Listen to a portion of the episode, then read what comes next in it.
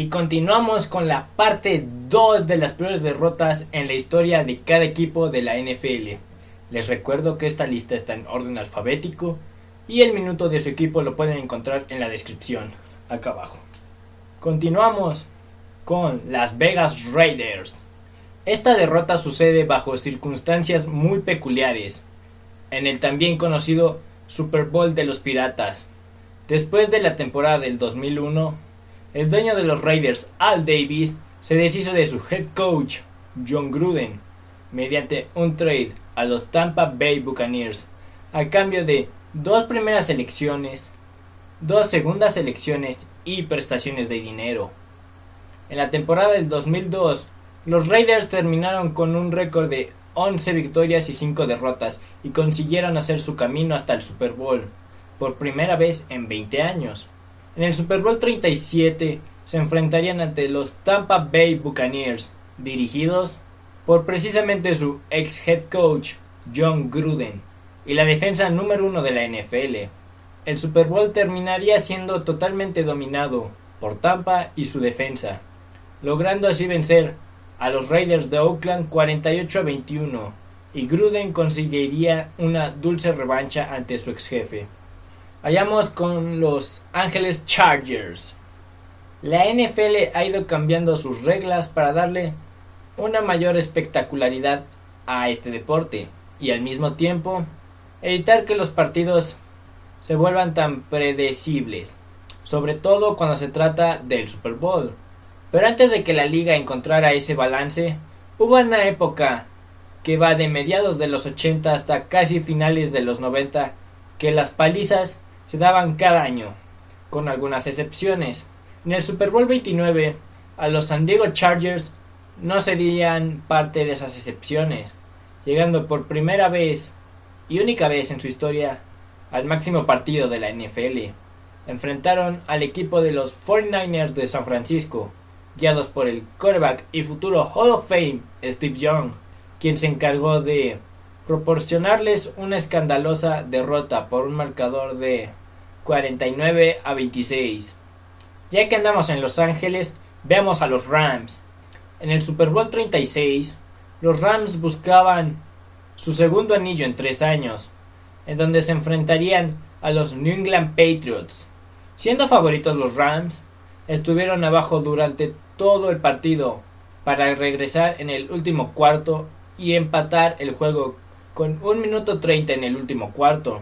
Desgraciadamente para los Rams, la mano de un joven y casi desconocido quarterback de nombre Tom Brady, los Patriots recorrieron 53 yardas para que Adam Vinatieri conectara un field goal de 48 yardas en los últimos 7 segundos del partido, para darles así la victoria, ganando su primer anillo en su historia, naciendo la dinastía de los New England Patriots junto con la leyenda de Tom Brady.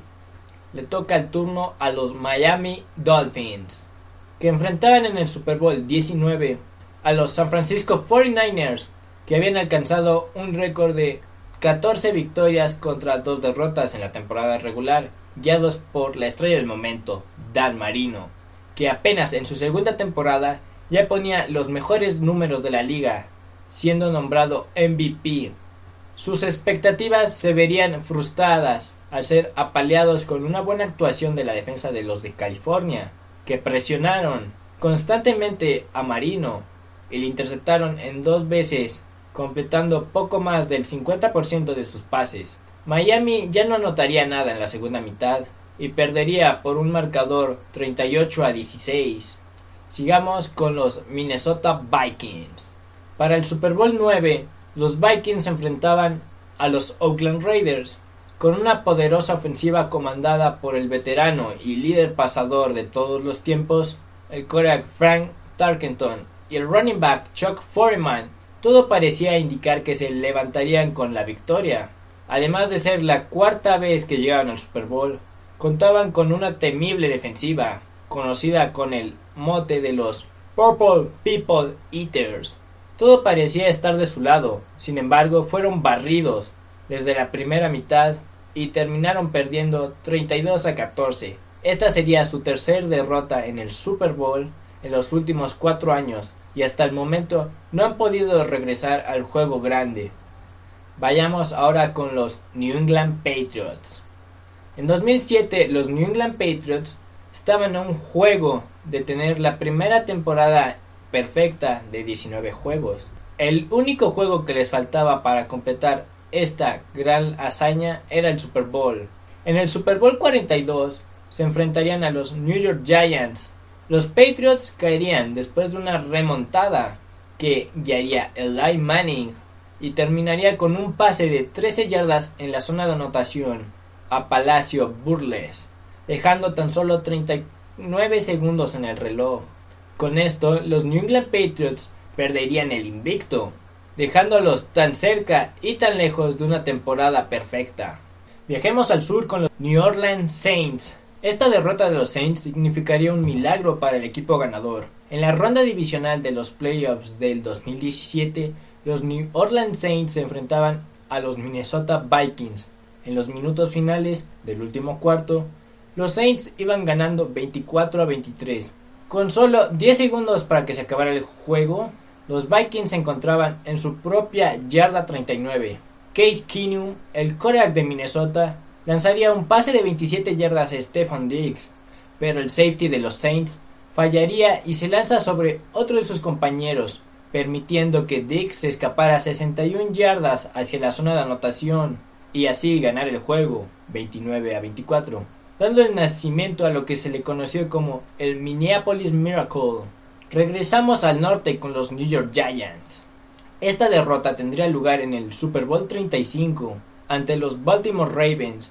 De principio a fin el juego sería totalmente dominado por los Ravens y sus defensa, sacando la victoria 34 a 7, con lo que sería la primera derrota en el Super Bowl para los Giants. Ya que estamos en New York, veamos a los Jets. En la final de conferencia de la temporada del 2010, el quarterback Mark Sánchez y los Jets enfrentaban a los Pittsburgh Steelers. Luego de sacar una impresionante victoria ante los New England Patriots en la ronda divisional, sin embargo, los Steelers barrieron en la primera mitad 24 a 0 a los Jets y aunque en la segunda mitad trataron de remontar, fueron derrotados por los Steelers 24 a 19, siendo esta la segunda vez consecutiva que se quedarían a un juego del Super Bowl. Veamos a los Philadelphia Eagles. Para la temporada del 2004, las Philadelphia Eagles por fin lograron avanzar al Super Bowl, después de perder tres veces consecutivas la final de conferencia. En su primer Super Bowl, el 39, se enfrentarían ante los campeones defensores, los New England Patriots, que estaban en busca de su segundo anillo en fila. El juego terminaría siendo muy cerrado, pero al final Filadelfia terminaría cayendo 24 a 21 ante New England. Ahora es el turno de los Pittsburgh Steelers. En el Super Bowl 30 los Pittsburgh Steelers se enfrentaban a los Dallas Cowboys. Los Steelers ya habían enfrentado en dos ocasiones previas a los Cowboys en el Super Bowl y los habían derrotado, pero esta vez sería muy diferente, porque en un juego para el olvido, en donde el coreback de Pittsburgh, Neil O'Donnell, tendría una tarde tormentosa, al grado que lanzaría tres intercepciones. Dallas finalmente ganaría 27 a 17. En el caso de los San Francisco 49ers, su derrota más dolorosa tuvo lugar en el Super Bowl 54, en donde se enfrentaron a los Kansas City Chiefs. Aunque llegaron a tener una ventaja de 20 a 10 a finales del tercer cuarto, la terminaron perdiendo, junto con el partido, por un marcador de 31 a 20, siendo este el segundo Super Bowl que perderían. Subamos ahora a Seattle con los Seahawks. En mi opinión, una de las peores derrotas en la historia de la NFL. Todo esto pasaría en el Super Bowl 49. Los Seattle Seahawks estaban en busca de su segundo anillo en fila ante los New England Patriots. Tras haber perdido la ventaja en el último cuarto, se enfrentarían a un último desafío, llevar el balón a la zona de anotación. Con un marcador 28 a 24 en su contra y 2 minutos y 6 segundos en, en el reloj a su favor, recorrieron 79 yardas hasta encontrarse en la yarda 2 de New England. Con tan solo 26 segundos en el reloj, y todo a favor para que Marshawn Lynch anotara por la vía terrestre, tomarían una decisión equivocada y decidirían ir por el pase. El pase que Russell Wilson mandaría hacia Ricardo Lockett terminaría en las manos equivocadas de Malcolm Butler para ser interceptado. Con eso, la esperanza de Seattle de conseguir dos anillos en fila se esfumaría con la victoria de los New England Patriots. Vayamos al otro extremo, con los Tampa Bay Buccaneers. Esta derrota tiene lugar en el campeonato de conferencia, en un juego disputado entre los St. Louis Rams y los Tampa Bay Buccaneers, que sería la segunda vez que le propinarían los Rams en un juego de campeonato. Durante todo el partido, Tampa estuvo arriba en el marcador y mantuvo la ventaja hasta el final del cuarto cuarto. Pero con 4 minutos y 44 segundos, Kurt Warner lanzó un pase de 30 yardas a Ricky Proel, siendo el primer touchdown del partido y dándole la ventaja a los Rams, ventaja que mantendrían hasta el final del partido. Con esa victoria los Rams jugarían en el Super Bowl. Para los Tennessee Titans, su peor derrota y la más dolorosa derrota considero que es la del Super Bowl 34 ante los St. Louis Rams. Con 5 segundos restantes en el partido y los Titans en la yarda 10 de los Rams, Steve Miner lanzó un pase a Kevin Dyson. Casi inmediatamente fue tacleado por Mike Jones y por más que Dyson se estiró para cruzar la línea de la zona de anotación, el balón quedó corto, siendo solamente un pase de 9 yardas y no de 10, que era lo necesario para que ganaran el juego. Con esto, los Rams ganaron su primer Super Bowl en su historia. En el caso del Washington Football Team, llegaron al Super Bowl 18, su segundo en fila, y los que en el aquel entonces los Redskins buscaban ganar de manera consecutiva de la mano de una dominante línea ofensiva conocida como los cerdos, del running back John Riggins apodado Diesel y el quarterback Joe Theismann.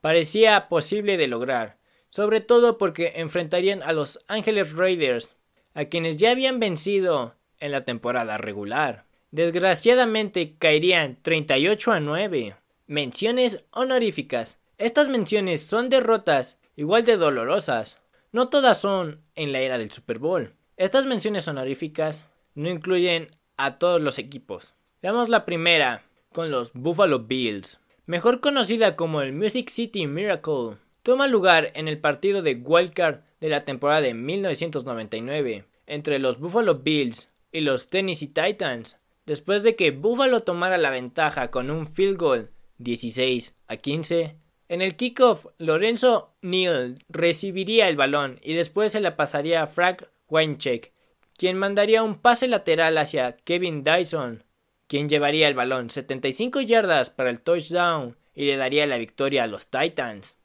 En el caso de los Cincinnati Bengals, los Bengals estaban enfrentándose a sus rivales divisionales, los Pittsburgh Steelers, en la ronda de wildcard de la temporada del 2015 logrando una épica remontada para ir adelante en el partido 16 a 15 y dejando tan solo un minuto con 50 segundos en el reloj, los Bengals parecía que iban a avanzar a la ronda divisional. Hasta que en un pase de Rotrisberger hacia Antonio Brown, que sería incompleto, Bonsai Burfict le daría un golpe casco con casco a Brown, provocando un castigo de rudeza innecesaria dándole la oportunidad a Pittsburgh de desempatar el juego, con un field goal de 35 yardas, cosa que Chris Bowell haría sin problema, dándole la victoria a los Steelers. Los Minnesota Vikings tendrían la suya. En el campeonato de conferencia de la temporada de 1998, los Vikings se enfrentaban a los Falcons. A finales del último cuarto, Minnesota tenía la oportunidad de irse 30-20, teniendo una ventaja de 10 puntos, con un field goal de 38 yardas para el kicker Gary Anderson, que no falló ni un solo intento en toda la temporada.